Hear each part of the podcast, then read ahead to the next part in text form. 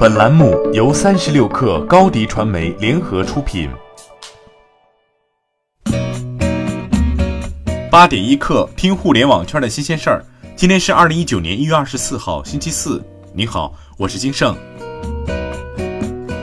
美团联合创始人、高级副总裁王慧文昨天发布内部信，宣布摩拜全面接入美团 App，摩拜单车将成为美团 LBS 平台单车事业部，由他本人兼任事业部总经理。王慧文在内部信中表示，目前美团 App 和摩拜 App 都支持扫码骑车，未来摩拜单车品牌将更名为美团单车，美团 App 将成为摩拜单车国内唯一入口。现在用户已可通过美团 App 使用摩拜单车服务。内部信同时透露，摩拜单车 CEO 刘宇已离职创业。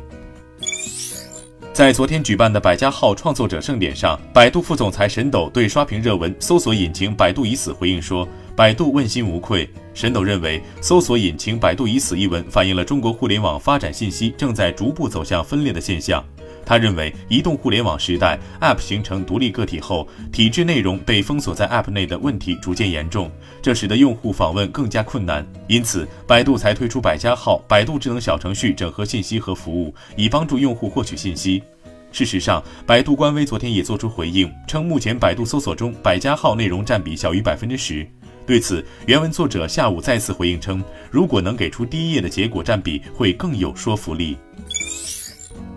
企查查显示，锤子科技全资子公司锤子科贸上海有限公司法定代表人由罗永浩变更为温红喜，罗永浩退出董事备案。此前，罗永浩已先后卸任北京锤子数码科技有限公司、成都野望数码科技有限公司法人代表，都是温红喜接任。目前，锤子官网大多数数码产品处于断货状态，淘宝官方店仅有几款手机壳在售，但在京东的商品比较齐全。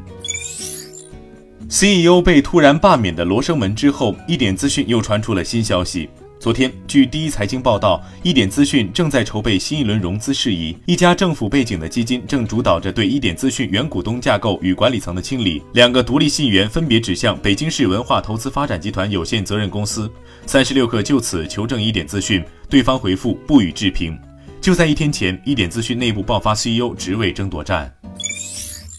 就舆论关注的今年春运滴滴顺风车能否恢复上线，滴滴昨天回应称，今年春运滴滴顺风车无法继续提供服务，仍在全力整改中。接近滴滴的人士表示，目前各方对顺风车的产品设计、安全标准以及责任界定还没有达成共识，相应方案还在讨论当中。高德地图昨天宣布，联合广东、广西、福建、江西、湖北、云南、安徽、四川、湖南等春运重点省、自治区交警总队，启动二零一九年春运温暖回家路专项，推出回家地图系列在线服务，免费提供安全信息精准发布、安全路线精准推荐、高峰流量引导调度、违法行为群众举报、危险事件救援求助等五方面的服务。